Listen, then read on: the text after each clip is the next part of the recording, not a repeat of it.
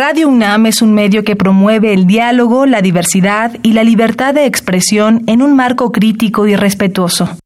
Los comentarios expresados a lo largo de su programación reflejan la opinión de quien los emite, mas no de la radiodifusora.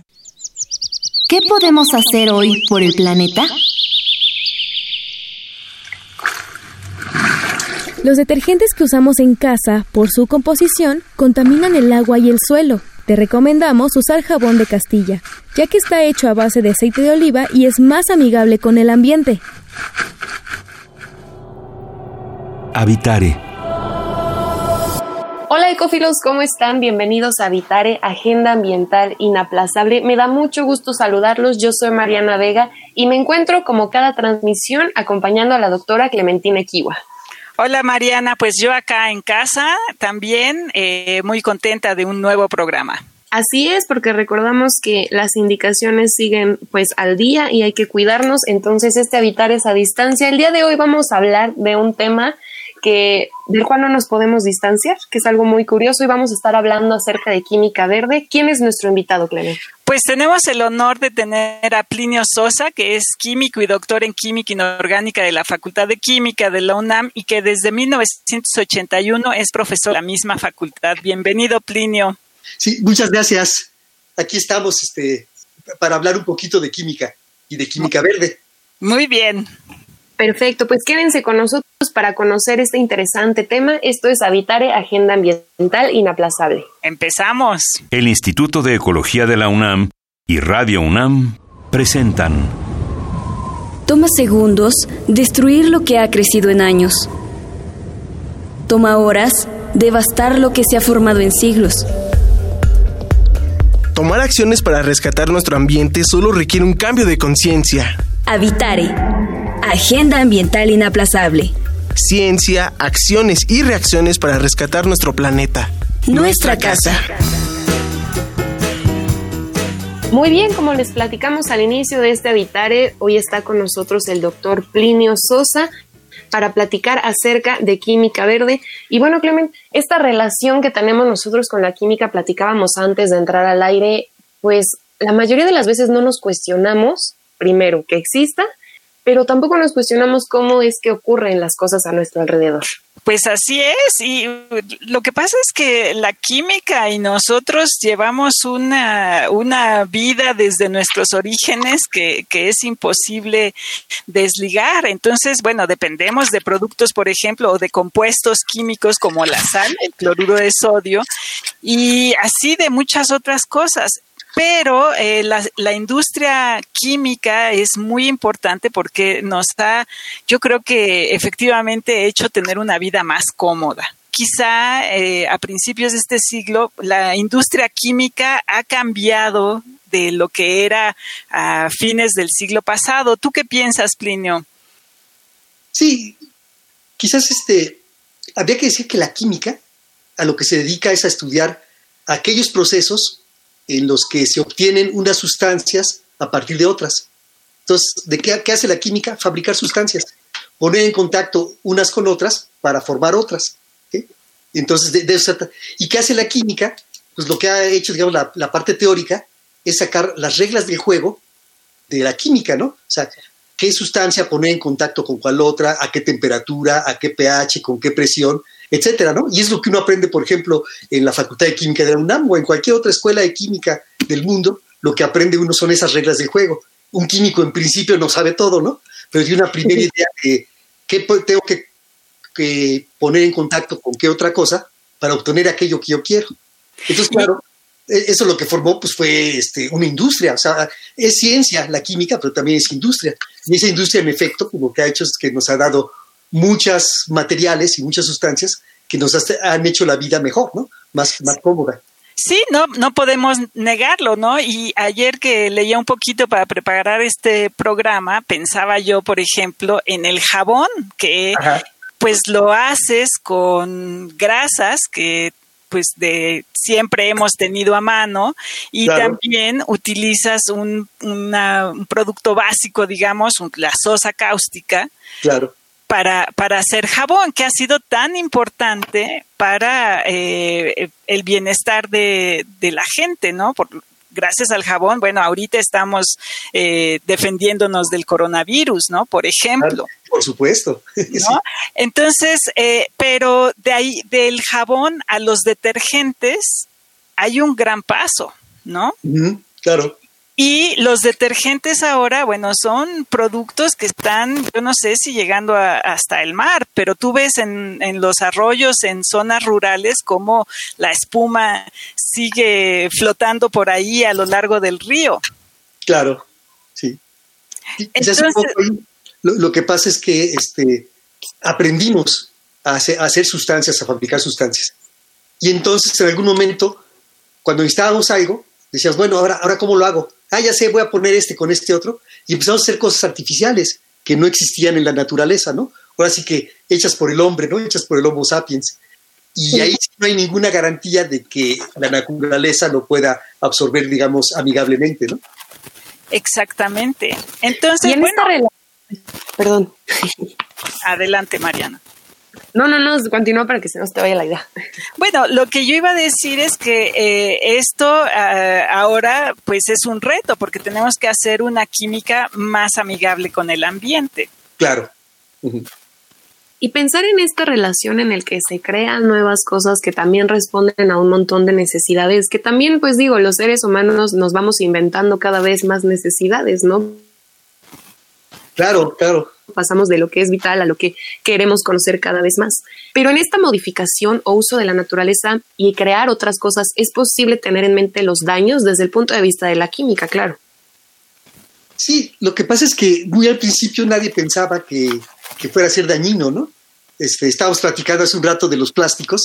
No, los plásticos son una maravilla, una, una enorme maravilla, porque son ligeros, son flexibles, son este, moldeables, este, y, se parecen a cosas que existen naturalmente, por ejemplo, nuestra piel, ¿no? Las proteínas, los este, ácidos nucleicos, eh, las enzimas, todas son cadenas grandes poliméricas que supimos de alguna manera imitarlas, ¿no?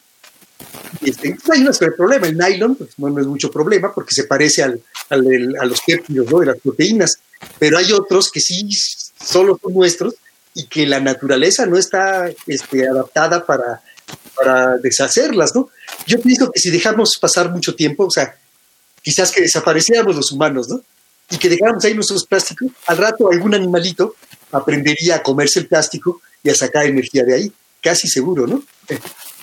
Sí, bueno, parece que por ahí ya hay algunas bacterias que están aprendiendo a hacerlo, pero mientras tanto, a lo mejor eh, tenemos que pensar en cómo hacer plásticos a lo mejor que no sean tan resistentes, ¿no? O tan duraderos en el tiempo.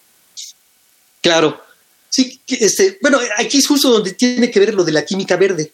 Entonces, este, nos hacíamos química y hemos hecho química así, sin, sin pensar mucho en las consecuencias, ¿no? Sobre todo en las consecuencias ambientales. entonces, pero ya ahorita es imposible, ya nos dimos cuenta que se puede hacer daño y se puede hacer mucho daño. Entonces hay una corriente en, química que está tratando de hacer química amable, ¿no? Y lo que están haciendo es, lo que ellos proponen es diseñar productos, diseñar procesos que impliquen una reducción o de plano una eliminación de productos nocivos. Entonces se trata de otra cosa. Y ahí por ahí este, surgieron dos, este, dos químicos, uno que se llama Paul Anastas y otro John C. Warner, que ellos desarrollaron 12 principios como 12 reglas para hacer química verde. Le leamos química verde porque suena más bonito, pero también estamos hablando de química sostenible, en realidad. Y entonces tiene 12 principios. Si, si, quieren, les platico de cada uno de ellos rápidamente. Sí, sí, por favor. los 12 principios son estos. Los voy numerando para que se, se vea eh, cuánto voy avanzando, ¿no? Uno es la prevención. Entonces se trata de prevenir formación de residuos. O sea, yo quiero tener tal sustancia, pero no quiero subproductos, porque esos subproductos después hay que, hay que desecharlos y hay que tratarlos y eso va a costar dinero, ¿no? Y van a hacer daño probablemente. Entonces, también una que se llama eficiencia atómica, sería el principio 2, ¿no? El segundo principio, eficiencia atómica. Esta, el nombre está muy, este, que no se entiende nada, pero a lo que se refiere es que no haya más de un solo producto, tratar de hacer una reacción donde se obtenga un solo producto. ¿sí? Normalmente tenemos que sustancia A con sustancia B para que se forme sustancia C y sustancia D. No, no nos conviene porque nada más nos interesa C y la sustancia D no nos sirve. Entonces, desde el principio diseñar para que solo se obtenga una sola sustancia. No tendrías desechos, digamos. esa es toda la idea. es, bueno, eso es buena parte de la idea, es no tener desechos, ¿sí? Para no tener que tratarlos ni tener que desecharlos. Luego, claro. este, una síntesis segura.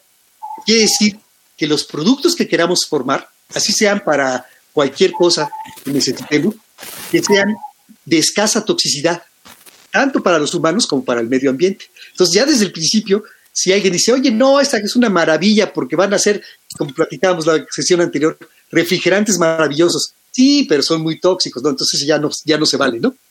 Productos seguros, eso, que sean de muy baja toxicidad. Ah, disolventes, disolventes.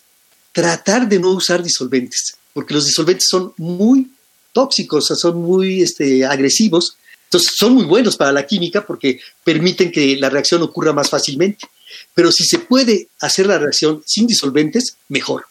Y, este, y si no, por lo menos que sea un disolvente que sea inocuo, que no cause daño. El agua, por ejemplo, pues no es dañina. Eficiencia energética las reacciones deben llevarse a cabo a temperatura y presión ambientales. O sea, tratar de que lo que hagamos sea a temperatura y presión ambiente. porque si queremos hacer algo a, a, 20 atmósferas o a 50 atmósferas, pues hay que invertirle en eso y eso va a generar problemas en los alrededores, ¿no? O al revés, elevar temperaturas o bajarlas también es lo mismo, ¿no?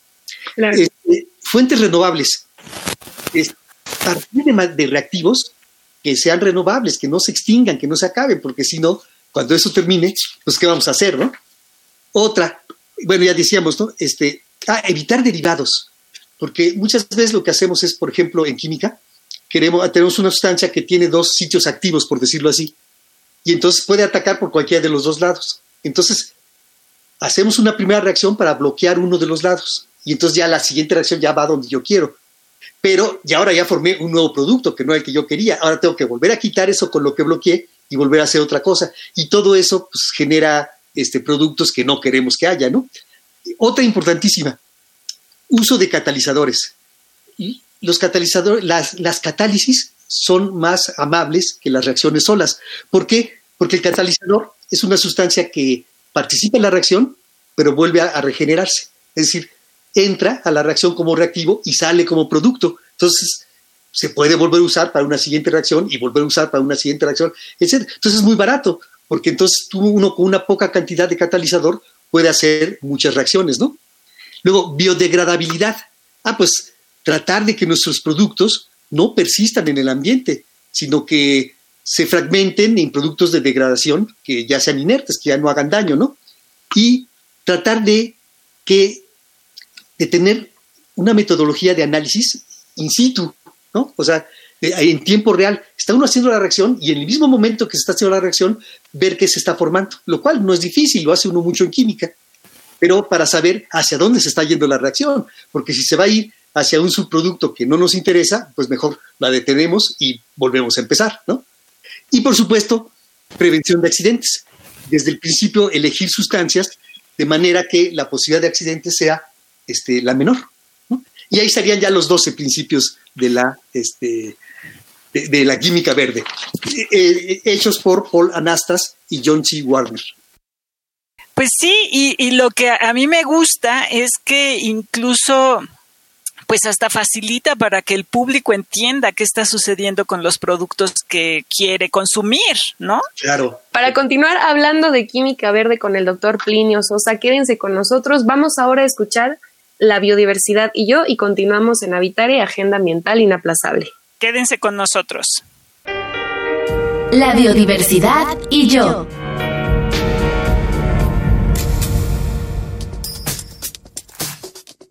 Estoy presente en todos lados. Convives conmigo desde que te levantas hasta cuando te acuestas a dormir. Incluso me puedes encontrar cuando te lavas los dientes o cuando pides comida para llevar. ¿Ya sabes qué soy? Plástico uno de los materiales más útiles pero de los más contaminantes del océano. No podemos negar que es difícil no usarlo. Es ligero, práctico y puede ser moldeado de todas las formas posibles. Simplemente nos hace la vida más fácil. Si bien lo ideal es evitar su consumo, hay veces en que es complicado sustituirlo, ya sea porque usar otro material sería muy costoso o por las opciones que nos permite su versatilidad. Sin embargo, esto no significa que no se pueda cambiar. Científicos en todo el mundo están trabajando para sustituir el plástico por polímeros biodegradables. Polímeros biodegradables. Es decir, que se descomponen rápidamente en la naturaleza, evitando así contaminar los océanos o cualquier otro lugar. Un ejemplo de nuevos materiales para sustituir los plásticos son las envolturas creadas a base de ácido poliláctico que se obtiene a partir del ácido láctico. El ácido láctico se encuentra en la leche fermentada y en productos como el yogur. A diferencia de otras envolturas que tardan años en descomponerse, las creadas con ácido poliláctico solo tardarán unos meses en reintegrarse al ambiente.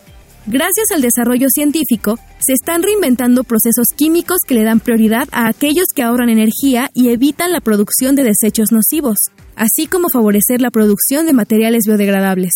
De esta forma, gracias al ingenio y la creatividad científica, la industria química se vuelve cada vez más amigable con el medio ambiente y la salud humana. Escuchas Habitare, Agenda Ambiental Inaplazable. Qué gusto que continúen con nosotros en Habitare. Estamos hablando sobre química verde y en sí de esta relación que tenemos que muchas veces no vislumbramos en cómo afecta o beneficia el, pues, el eje rector de la química en este mundo. Y Clemen pensaba ahora en que, pues, evidentemente nosotros dependemos de poder en un futuro suministrar a la población fuentes de energía, incluso alimentos y estos productos, como ya nos hablabas, los plásticos, esta relación tiene que ser a largo plazo. Y fíjate que me quedaba pensando en el caso de los alimentos, que a, que a la vez va muy relacionado con los plásticos, ¿no? Los plásticos no son malos, lo, malo es el exceso. O sea, o sea eh, una bolsita para traer el mandado del súper a la casa y luego se tira que nada más sirvió para esos 15 minutos ¿no? de traslado, pues es, es, excesivo. Y entonces, claro, que se llena el océano y se llena este, los mares de, esto que, causa tanto daño. Pero si se hace racionalmente, si se pensara, si se quiere ver cuánto de veras se necesita y en qué se va a usar, si fuera algo más racional, pues eh, sería más fácil, ¿no? Pero yo insisto, es difícil porque dicen, ¿no? Los que están este, muy de acuerdo con nuestro sistema económico vigente, ¿no? En el mundo, que, este, que el mercado manda. El mercado es el que dice qué se necesita y qué no se necesita. No hay por qué hacer cuentas, no hay por qué planear. Simple y sencillamente el mercado sabe, ¿no? Si se necesitan bolsitas, pues se hacen bolsitas. Si no se necesitan, no se hacen. Pero la verdad es que nos inundaron de bolsitas de plástico que no se necesitaban, ¿no? Claro, claro. Ay, perdón. No, sigue tú adelante, Mariana. ¿Verdad? Es que justo sobre esto que comentas, Plinio, hay una gran noción siempre, ya decías, las, las transnacionales mandan, y más en este modelo que, que es vigente en todo el mundo, ¿no?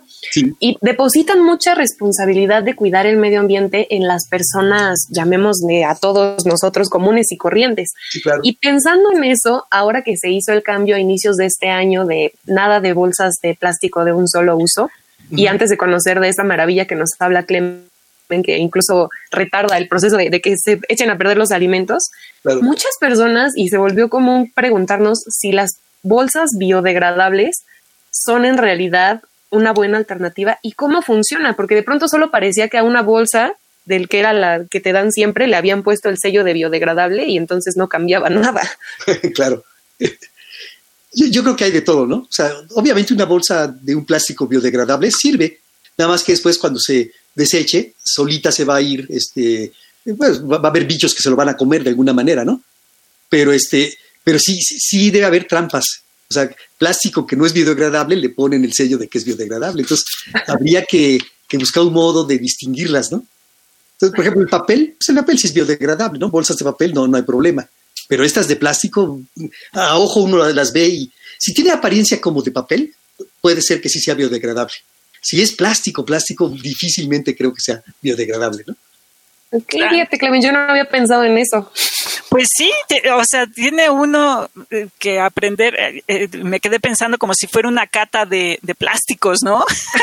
comparar, comparar qué clase de plásticos, la textura, o sea, son también eh, maneras en las que nosotros tenemos que ir aprendiendo a distinguir este tipo de, de productos para pues escoger lo, lo, correcto, ¿no? Claro. Y tiene que haber una supervisión de alguien, ¿no? No, no puede ser que, que, cada quien haga lo que quiere. Claro. y, lamentablemente, este, insisto, no les va a gustar, ¿no? A los de, a los que sí quieren este tipo de sistema económico, pero yo digo que tiene que ser el Estado. ¿Quién más? No me puedo imaginar más. Alguien tiene que ir y decir, a ver, ¿qué estás haciendo? ¿Qué estás produciendo? ¿Qué estás fabricando? ¿Cómo lo estás fabricando? Y, y, yo, y si estás haciendo que no, que afecta al medio ambiente, pues no te voy a dejar que lo hagas, ¿no? Claro, claro. Y yo creo que los jóvenes ahora son más exigentes y son más observadores, ¿no? En algún programa anterior hablamos de la trazabilidad de los productos, ¿no? De la en la pesca. Y los chavos están bajando las aplicaciones para conocer cuál es la historia de los peces que están consumiendo. No dudo que en algún momento empiecen a buscar con lupa estos, este tipo de materiales que son más amigables con el ambiente y poquito a poco, si el gobierno no responde como debería de responder, efectivamente la gente eh, exija. Claro, claro, por supuesto, sí. las organizaciones sociales, ¿no? Eh, la sociedad misma, ¿no? Sí, está bien eso. Y ahora, retomando el tema de los alimentos, porque me quedan bastantes dudas sobre eso, además de que el tema Clemente, sabes que a mí me fascina, pensaba en algo que nos cuentas, Plinio, que es esta, esta tendencia también a crear quizá materiales que se asemejen a, pues justo a materiales que ya tenemos en la naturaleza, ¿no? Y en el caso de los animales, de los, de los alimentos, perdón, pasa algo similar. Parece que, que, ese tipo de experimentos que se llevan a cabo de la química tratan de, de replicar incluso sabores que existen ya en la naturaleza. ¿Y, ¿Y cómo incide ahí la noción de hacer química verde? Ah, este, bueno, hay lo que, lo que hay con los alimentos son este, principalmente dos cosas, ¿no? Conservadores de los alimentos, entonces le agregan sustancias para que no se eche a perder rápidamente el alimento. Entonces eso es útil y eso permite que, este, que se pueda transportar desde la costa, ¿no? El, el, alimento, el pescado, lo que sea, y 400 kilómetros más tarde y que esté en buenas condiciones, ¿no? Por ejemplo. El otro es este, ¿cómo se llama eso? Este, aumentadores del sabor, ¿no? es como, el glutamato monosódico. Y eso también está bien. Donde ya nos metemos en problemas con los colorantes, ¿no? Porque a veces el colorante, este, si es un colorante natural, no va a haber problema, porque es biodegradable, o sea, es, otro alimento más, ¿no? Que tiene color. Claro, lo puedes ingerir. No puedes, ajá, lo puedes consumir pero no siempre es así, ¿no? O sea, van encontrando nuevos colorantes que es más fácil y por lo tanto industrialmente y por lo tanto es más barata y te lo agrega. Y entonces, este, eh, y además también para engañar, ¿no? Porque con ese colorante se ve más bonito el alimento, se atoja más y lo quieres comprar, pero realmente no es tan bueno el alimento y si te engañan un poco ahí. Entonces ahí también habría que checar, habría que, habría que verificar que son cosas eh, naturales, ¿no? Que se pueden, este, que son comestibles y que son colorantes comestibles o conservadores comestibles, X, ¿no? Y que no hacen daño. Entonces, pero hay que estar ahí con lupa sobre las industrias. Claro. Estamos hablando de Coca-Cola, de Bimbo, de Pepsi-Cola, de este, ¿cómo se llama la nuestra? La de este. Ah, la de los gansitos marinela, ¿no? Que es Bimbo, ¿no? Es esa. Claro. No, bueno, pues, está difícil, son muy, muy poderosos, ¿no? Muy, muy poderosos. Pero, pero tú como consumidor eh, ves la etiqueta y cómo puedes distinguir ese tipo de, compuestos, ¿no? El colorante, porque hubo un, rojo muy famoso que se dejó de, comercializar incluso, ¿no? Claro. Sí, no, otra vez sí está, está difícil, ¿no? Porque claro. Este, ¿quién va a tener así una cultura tan amplia como para saberse los nombres, ¿no? aparte hay otra cosa. En química los nombres son este, la estructura. O sea, el nombre te va diciendo cuál es la estructura de la sustancia, de las moléculas, ¿no? Este, lo, son nombres tan feos y tan difíciles de pronunciar, ¿no? ¿Qué hacen las compañías? Le cambian el nombre y le ponen un nombre comercial. Entonces ahora, si en el otro no se sabía qué era, ahora ni los químicos sabemos qué es, ¿no? Es un nombre comercial patentado que no nos dice nada a los químicos. Entonces nos dicen, oye, aquí está la etiqueta, dime qué es lo que tiene y si es bueno o es malo. Yo lo leo y pues no entiendo nada. son nombres inventados por ellos, ¿no? Claro, claro.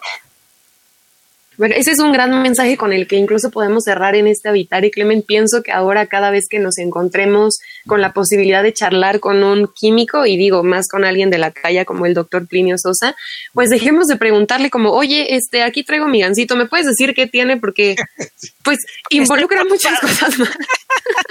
claro, claro que sí. Y bueno, y, y también esta idea de que las cosas químicas, ¿no? como muy generalmente se dice, es, es químico, es malo. No, no necesariamente, ¿no? Hay que ser cuidadosos con el uso de esa, de esa palabra tan aisladamente y eh, pensar que, bueno, los químicos están trabajando por tener eh, industria más amigable con el ambiente, quizá más saludable para nosotros y mejor, ¿no? Sí, sin la química no, no, no podríamos haber vivido estos últimos años que con la comodidad que, hemos vivido y con la seguridad, porque también en el caso de los alimentos se echarían a perder y, nos este, enfermaríamos.